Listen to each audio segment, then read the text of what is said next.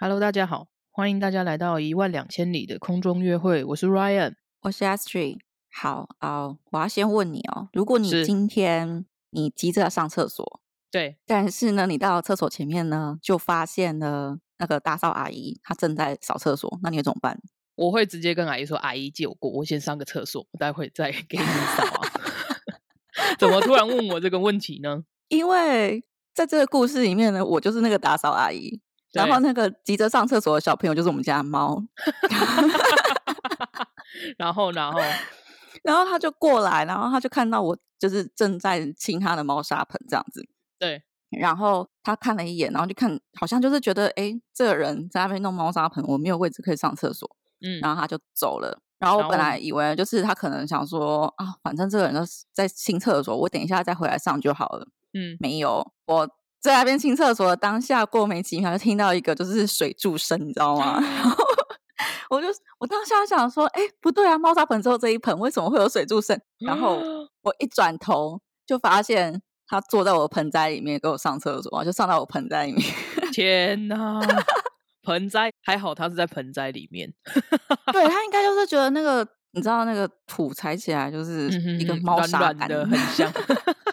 可是你家只有一个猫砂盆，你家不是两只猫吗？那我很常清哎、哦，是这样吗？对他他们其实他们注重的是你猫砂的干净度，哦，个数其实并不是一个很大的重点，是那个干净度。嗯哼哼，哦，因为我之前有听过一个理论啦，就是好像是那个动物行为医生嗯的理论，他是说尽量。是 N 加一啦，对，但是其实他们也说，就是你如果 N 加一，但是都很脏的话，也他们还是是不开。心。对，对，就。他之前有讲过一个理论，我觉得很有趣，他就说一个嗯。是一只有一间，但是非常干净的厕所，跟你有好几嗯。间，但是是流动厕所，对你还是想要上干净的厕所。对对，对，然后反正呢，我真的不知道他就是怎么这么天才去用那个 盆栽，你知道吗？我只能说 他还是很聪明，因为他至少是选盆栽，对，那个盆栽刚好就是因为我那里面是没有种东西，我前阵子是把它拿来就是哦，因为我一些植物可以长那个根，就是有叶子它就可以长根这样子。嗯哼然后就是拿来发那些根的，然后最近是没有，最近就是一个只有哦土的状态。我觉得哦他一定不是第一次干这件事情，你知道当吗？他，我也觉得，看他会这么自然的走在他前面，可想而知啊。对我当下就觉得哇，他好聪明哦，然后有点觉得有点崩溃。对我后来就直接把那一整盆拿出去晒太阳。是，好啊，呃，我们这一集呢，如果大家有听啊、应该是礼拜三吧。如果顺利的话，应该是礼拜三我们会发一个类似预告的东西。对，对，然后那预告内容就是在讲多重人格，然后那个内容其实是我们在录潜意识的时候有提到的一个片段，但是因为潜意识那一集里面，我们并没有再更深入的讨论多重人格这东西，所以我们才会把它剪出来，变成这一集的预告。对，没错，对，然后我要先说，就是如果大家有看叙述的话，就会发现其实我在里面讲说有一个人他有一千多个人格，这是说错了，他其实有两千五百个人格。没错。他的那个故事，我们待会就会详细的做个介绍。对，好，那所以我们先解释一下什么是多重人格。好的，多重人格其实它现在是叫做解离性身份障碍症，然后简称是 DID。对，就他以前是叫多重人格，但是他现在改名成这个，有点听起来有点复杂的名字。没错，对，然后他跟精神分裂是不一样的，就是他们两个最大差异是啊、d i d 它会有啊、身份认同的问题，就是假设我叫 S three，但是我另外一个人格的话，那个人格就不会叫 S three，但是精神分裂是不会有这个状况。就简单来说，多重人格是一个人里面会有住好多不同的人在里面。但精神分嗯裂的话，就是自己一个人，但是他会产生，比如说幻想，或者是幻听，或者是其他奇怪的行为，他不会有两个人。对对，嗯，DID 其实也会有幻想幻听，就是他们两个在病症上面是会有重叠的，但是他们两嗯个最大不一样就是在于身份认同这件事情上。嗯哼，然后呃，它叫做解离性身份障碍嘛，所以我要先讲一下什么是解离。其实解离是一个一般人所有人日常都会发生的一个状态，一般会发生的状况下其实是非病态的。但是这个疾病 DID 它就是一个病态的一个表现。哦，对，那我要先讲什么是非病态，像是我们今天在做白日梦的时候，我们没有听到别人在跟我们自己讲话，这个就是解离。你意思是说有点像在一般人如果有一点像在幻想那种感觉吗？对，就在发呆，然后没有听到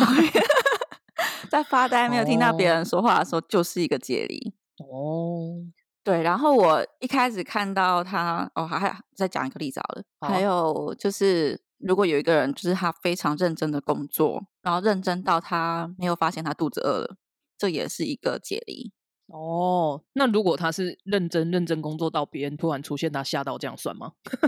有可能算了，因为他可能就是认真到没有听到别人的脚步声。对啊，因为我就很常这样。哦真的啊、对啊，就是比如说很专注在做一件事情的时候，突然那个人出现在我旁边的时候，我就吓到。那个那人就想说，嗯，奇怪，为什么会吓到？哦，我觉得这有可能啦，就算常嗯态的解离。哦，对啊，对我刚刚讲那个白日梦，就是我那时候看的时候，我就想到我表妹，嗯哼，就是她在看电视的时候，就是我阿公阿妈他们叫她要去吃饭什么的，她都没听到。但是我以前都觉得你是不是故意装作没听到？哦，对或许就是因为她解离了，她非常的进入在那个剧情里面，这样吗 Maybe maybe？Maybe 但 maybe 她真的是在装。假装听不见，先把耳朵啊关起来。对啊，好啊、呃所以啊、呃通常我刚刚讲嘛，就是解离性的身份障碍 DID，它通常会有其他的人格，然后这些人格通常有自己的个性跟自己的人设，人设像是喜欢什么东西、习惯，然后还有一些甚至是记忆，就是虽然是同一个躯体，但是他们记忆的读取，就是不同人格会可能会读到不同的记忆，就是他会把一些记忆封起来，让其他人格读不到不。知道这样哦。记得之前看过有的举例是连性别都会不一样，就他自己认为他自己的性别是不一样的。对对然后人设的话，包括个性，也有包括外形。就比如说，在那个人格里面，他们会有，就我所知啊，他们会有自己的一个图像库，就是比如说这个人的个性，然后跟他嗯的性别、跟他的长嗯相、眼睛的颜色等等的，也都会完全不一样。对没，有，你刚刚讲眼睛的颜色，我心里想说，所以如果说他们今天就是另外一个人格出来了，然后他本来他天生是棕色眼睛的，但是他另外一个人格出来，觉得自己是蓝色眼睛的，那他是要戴那个瞳孔 变色片吗？没有啦，那是他我所知道的情况是，他们在他们自己的人格设定上面，他们会自己想是哦这样。哦，好啊，好吧。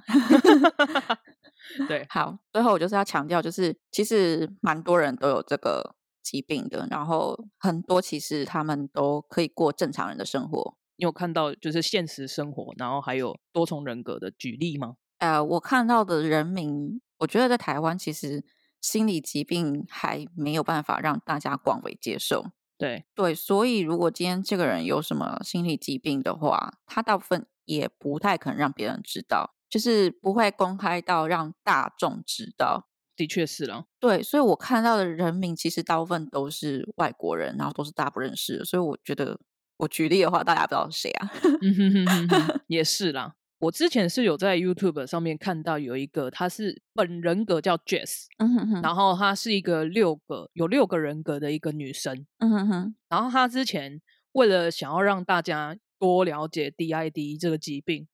嗯所以他就有上传那个 YouTube 的影片，就他开了一个频道。但是因为后来可能会，因为他既然都已经公开，就等于底下会有一些留言，对啊对啊，可能会对他有好的或是不好的。嗯嗯，对，嗯所以后来听说，就是因为这样子的原因，所以他们家的人就希望他把频道关掉，为了不要再伤害他自己啊。哦，不过大家如果有兴趣的话，可以那个上 YouTube 找那个 Alex Max Hen，就还可还是可以看到影片，因为有人把它就是下载下来，然后又放到 YouTube 上面去了。对，所以如果大家有想要多了解多重人格的话，可以去搜寻看看。哦，对，好，我觉得等一下我们讲的另外两个例子，应该是大家也可以找得到资料，然后可以去看一下。没有错，好，我们先讲，嗯，所有提到多重人格最常、最大家最知道的例子是那个二四个比例。对，它是一个美国的案例。那嗯他已经有出书了，然后也有非常多的影集啊，或者是电影，都有把他嗯的故事然后翻拍。嗯所以我们先来稍微介绍一下二十四个比利，它大概是一个什么样的故事。嗯，就他比利的本名呢，他叫做威廉密里根，那他为什么叫比利？因为他的其中一个人就是主人格的绰号又叫比利，哦，所以他又另有另外一个名字叫做比利密里根。嗯哼哼，然后他那个时候，呃，主要是因为他犯下了一个连续的强暴案，所以被美国的警方逮捕。嗯，但是在他逮捕的期间呢，他对他就是犯下了罪行，他就是完全的否认，他就说完全不记得发生了什么事。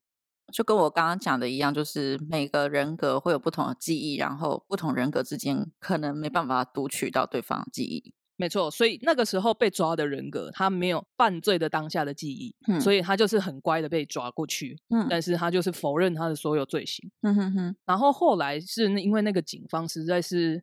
有点听不太懂他在讲什么，所以后来就请了一个算是法医，然后他同时也嗯是心理医生，然后去跟他聊天，聊完了之后才发现他是患有多重人格的这样。哦，对，然后经过长时间的调查之后，发现他嗯总共有二十四个人格，嗯哼哼，在他身体里面。然后为什么我们会说这个案例是非常的知名？是因为他那个时候是犯了罪的嘛，但是他嗯后来被判了无罪。嗯他是第一个因为多重人格的这个精神疾病，然后被豁免成无罪的一个人。但是他就是必须要接受治疗。嗯哼，我印象中就是他有非常多的精神科医生啊或什么的连续一起帮他治疗，然后后来是因为他总共有二十四个人格，但是二十四个人嗯格他等于是有二十四个个体，记忆啊或者是个性啊等等的，全部都是不连贯的。对，但是只有其中一个人格，那个人格很特别，他没有名字，他就叫老师。嗯他们呢，就是后来就是让比利的所有的人格融合成老师这个人格，哦，融合结束了之后，然后才就是等于把他接受治疗完全了，对，嗯哼哼，然后就放他出狱了，这样。哎，不算出狱吧，出院。啊，出院，对对对，我刚刚就是在讲那些定义的时候，我有点忘记讲一件事情，就是多重人格的发生通常跟小时候的心理创伤有关系，没错，比较少是成年之后受到的创伤而发展出多重人格，大部分都是小时候的虐待。根据统计，大部分都是在九岁之前。对对对。遭受到，就是人生遭受到非常多的苦难或是挫折，才会对，就是让那个，因为可能小孩子他的心理还没有那么的健康，所以他会透对。过分裂人格这件事情来，就是安慰他自己本身的心灵，不让他自己去遭受到任何痛苦。对像我刚刚说的比例的话，他就是他为什么会有人格分裂，是因为他小时候幼年的时候，他妈妈一直就是结婚又离婚，然后他的哦幼年的时候常常被继父家暴，嗯哼哼，甚至是强暴。他为了要保护自己，所以才就是分裂出非常多的人格，然后主人格因为太过痛苦了，所以就一直都在体内沉睡。哦，对，其实他们因为很多都是他们分裂出来的目的，也不算分裂，就是他们产生的一个新的人格的目的，都是为了保护本来的那个人格。没错，对我看到几乎都是这样的一个路线，我没有看到什么例外的。实际案例大部分都是这个路线啊，就像这个比例，然后还有我刚刚说的那个 Jess，跟我们之后要介绍的那一个两千五百个人格那一个也都是。对，然后因为二十四个比例，就是我那个时候为什么会去想要了解二十四个比例的话，是因为前几年有一部非常知名的韩剧，它叫做《Kill Me Heal Me》。嗯然后我是因为这一部韩剧，然后才想说想要再去多了解多重人格。嗯哼哼，我不晓得那个 Astrid 有没有听过这部韩剧？有啊，我有看啊，我几乎你提到的，我几乎都会有看过。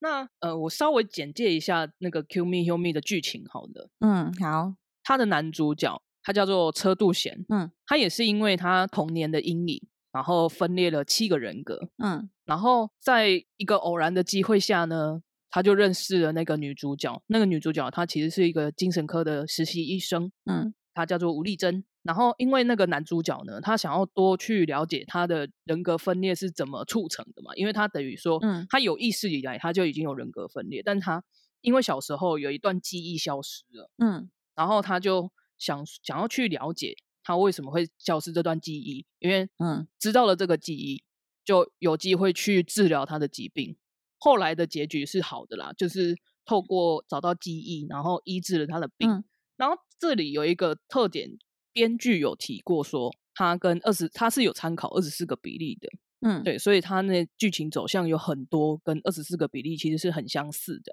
第一点就是他跟我们前面讲到的人格分裂都有一样的地方，就是他每一个人格他都有自己的人设，嗯然后嗯有不一样的性别，也有不一样的职业。然后在这里面，我觉得最特别的是，因为他那个演员非常的厉害，他真的在转嗯换那个人格的时候，你完全不会有疑惑，说是原本那个人演的，那就是完全不同的人。对，我记得我那个我印象非常深刻。对，然后尤其是他在转换成女性的角色的时候，他那个嗯 演出来的感觉就真的是个，因为他的那个女性角色刚好是一个这个高中女生吧？对对对对对，一个青少女，然后他表现出来就是非常的，我觉得很可爱。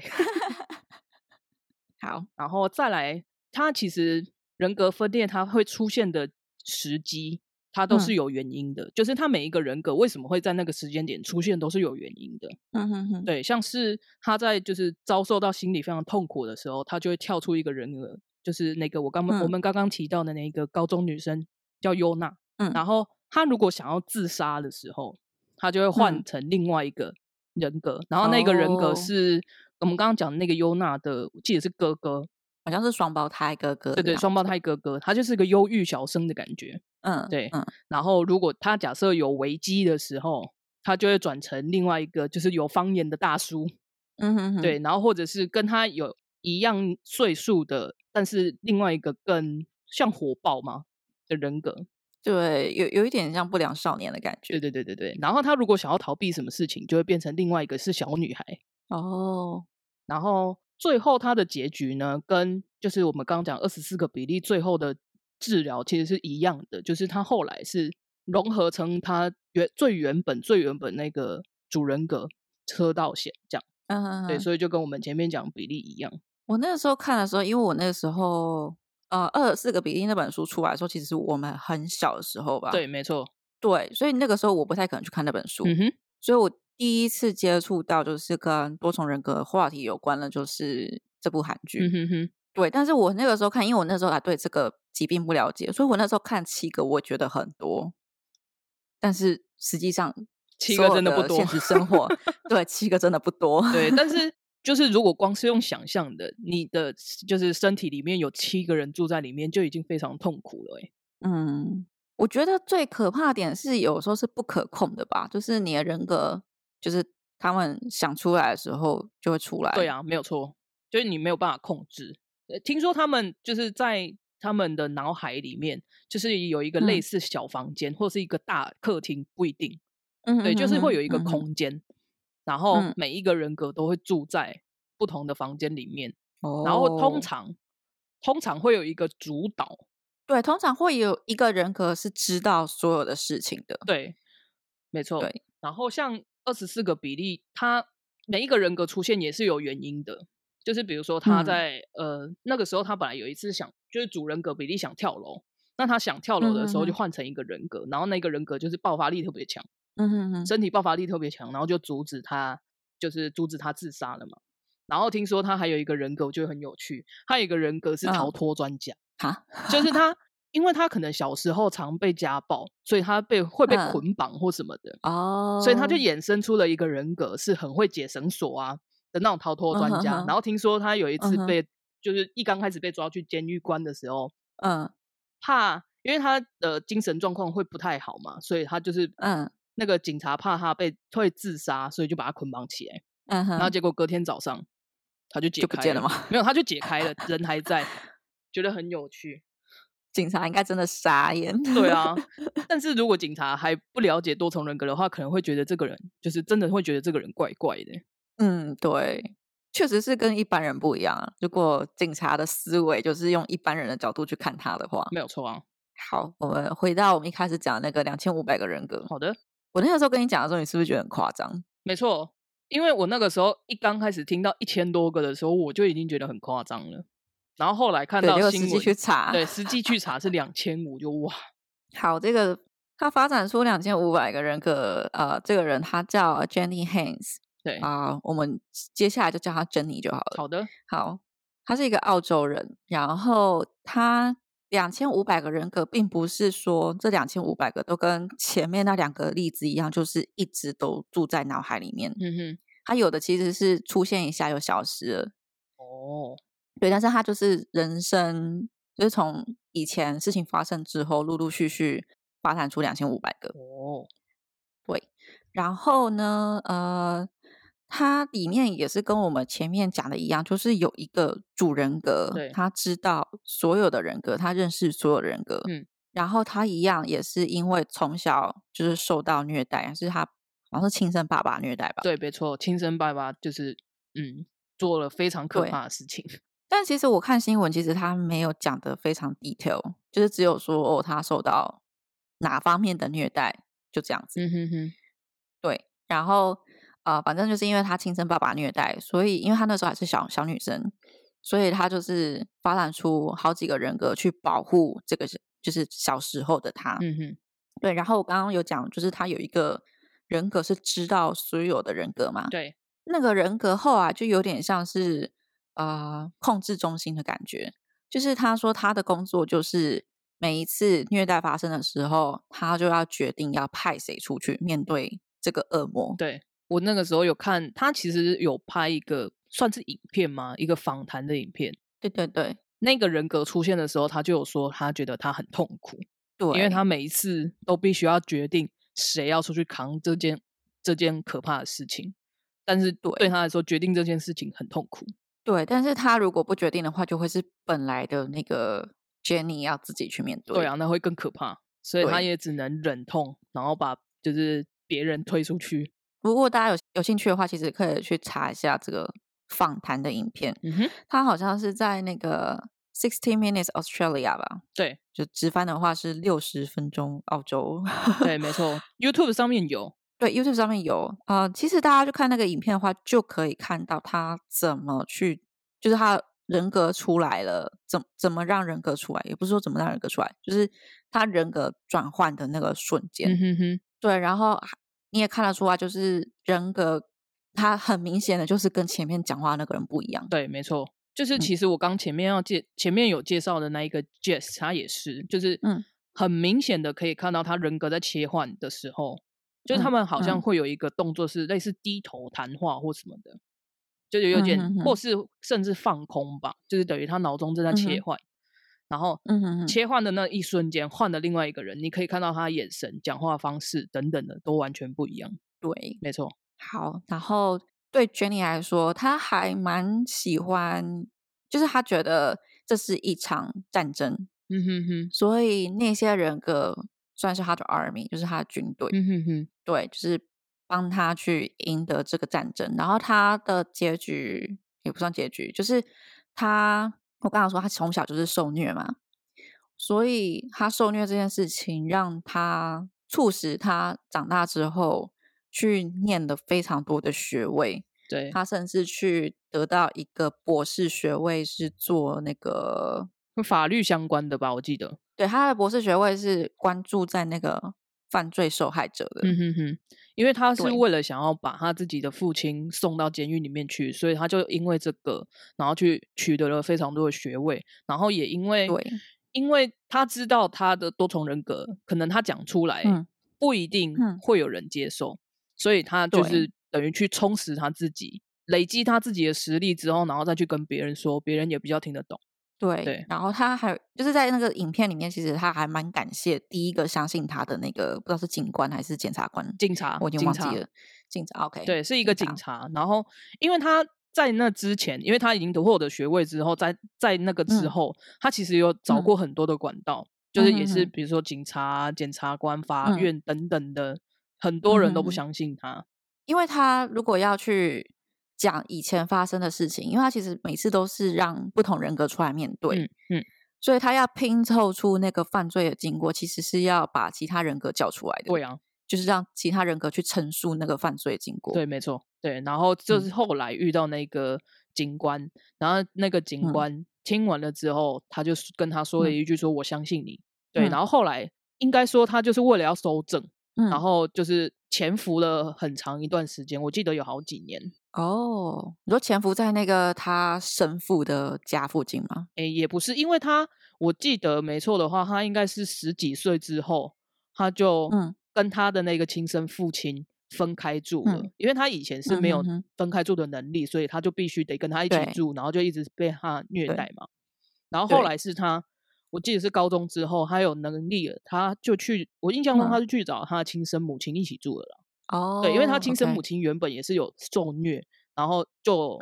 分开分居，跟他老、等于说他先生分居了，但是没有把 OK 没有把女儿带走没。有把小孩，嗯，对，然后好后来他女儿就是去找亲生母亲之后，然后就等于去完成他的学业嘛。对，嗯然后嗯。我说的潜伏不是潜伏在他的父亲的那个住所嗯。附近，不是啊，就是他就嗯只。是把、想办法把他的记忆凑满起来，哦，OK，然后可能就是收收集一些他可能有经过的地方，然后或者是曾经住过的地方去收证而已。嗯哼。哼，对，然后收证完了之后，然后再上法院，然后提告他。他应该真的需要花蛮多时间去搜证的。对啊，对啊，对，因为我好哎好像有一个画面，好像有拍到就是文件之类的吧，还是他在讨论文件，嗯哼哼好像是他在讨论那个文件吧，就是他说他从来没有见过这么多的，就是一个案件，但是有这么多的文件要读。嗯哼哼，没有错。对啊，所以为了搜证花了非常好几年的时间，然后后来嗯就是直接提，因为他们已经搜证非常完整，直接提告。嗯然后嗯。我印象很深刻是他就是在提告的时候，他父亲本来想说要狡辩或干嘛的，嗯，对，然后结果上去了之后，他就是顺，嗯。他就是会切换好几个人格。我记得好像最多到六个，这六个人格从就是等于这六个人格都分享了自己的记忆，嗯，嗯。然后连接起来，然后去讲述他怎么虐待他们这样，所以他完全的就哑口无言了。但是他还是可以狡辩说这些都不是真的吧？除非有证据啊，因为通常提告不是都这样子嘛，就是哦，这个人做什么坏事，嗯哼但是还是要有证据。我记得他们是一定确定是有提出证据来，然后那个父亲他好像是原本他的心理状态好像是他原本想要狡辩，可是看到他的女儿就是分裂成这嗯么多个人格，他也觉得我怎么会把我自己的女儿变成这样，所以他后来就想说，就不要否认。然后他，我记得他那个时候就是他的主人格有说，嗯他那个时嗯候要提告的时候，他其实是有跟他其他几个人格说好，他们要一嗯起站出来讲这件事情，因为他们知道就是必须要一起讲，那个力道才够。对，才会对才会相信嘛。没错，对，他的故事应该就是这样子吧？对啊，他的故事大部分就是这样。但是我想要提一件事情是，我们前面看到很多个案例，就比如说像比嗯利，然后或者是我刚提嗯到的 Jess，、他们通常都嗯是有很可怜的童年阴影嘛。但是我觉得 Jenny 这个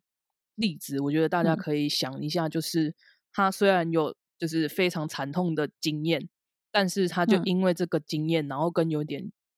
复仇的心态吧，所以他就嗯靠了自己的努力，然后嗯把自己的父亲送进了监狱里面。我觉得大家可以嗯就是想一下说。就是如果今天自己遭受到什么劫难的时候，先不要想说自己为什么会这么的可怜，然后就是想到负面的地方去，可以学学 Jenny。我觉得他是一个非常正能量很强的一个人，对我真的觉得他，我看到他的时候，我就觉得嗯，他真的很勇敢，没。错，然后他也是，因为他也是一直朝着他的目标前进嘛，他目标就是要把他爸爸送进监狱里面。对啊，没错，对啊，对，而且他为什么会就是接受访谈？他也有说，就是因为嗯想要，就是除了把自己的父亲送进监狱里面，他也想要让大众更加了嗯解，就是多重嗯人格，所以他才选哦择站出来。对，我觉得其实大家就是真的不要对什么心理疾病有什么误解，他们就只是生病了而已，而且他们也像这个疾病，他是因为小时候有创伤，他们也不希望小时候经历过那些事情，让他们去发展出这个疾病。对啊，而且他们小对时候会遭受到这些事情，又不是也不是他们愿意的，因为他们没有办法，他们只是小孩，他们没有办法去控制他们会遭受到什么事情。对，那他们想要让自己活下来的，也不能说唯一的方法，但是最好的方法就是在当下他没办法离开，他没办法逃离那个现场，然后他的主要的那个人格，原本那个人格经历了太多他没办法承受的痛苦，嗯哼哼，所以他才会发展出一个新的去替代他承受那个痛苦。对呀、没有错。我觉得我们的结论虽然有点沉重，但是我觉得非常的有意义。对，但是我们下一集要开始讲轻松的东西。没有，我们下一集下一集还是讲沉重的，我们还是要继续哎轮回我们对的。耶，呃，我以为我们下一集啊，我觉得我这礼拜神志不太清楚，真的是 对，我们下一集要讲那个实验室的另外一集，就是实验室的团体生活。没错，它虽然是有一有的地方蛮严肃，但有的地方也蛮轻松的，嗯，大家可以拭目以待，好啦，应该不会比这集还沉还沉重重。没有问题的。好，好，那我们今天的话题就到这边。那喜欢我们的话，欢迎订阅我们。那我们下次再见，大家拜拜。拜拜。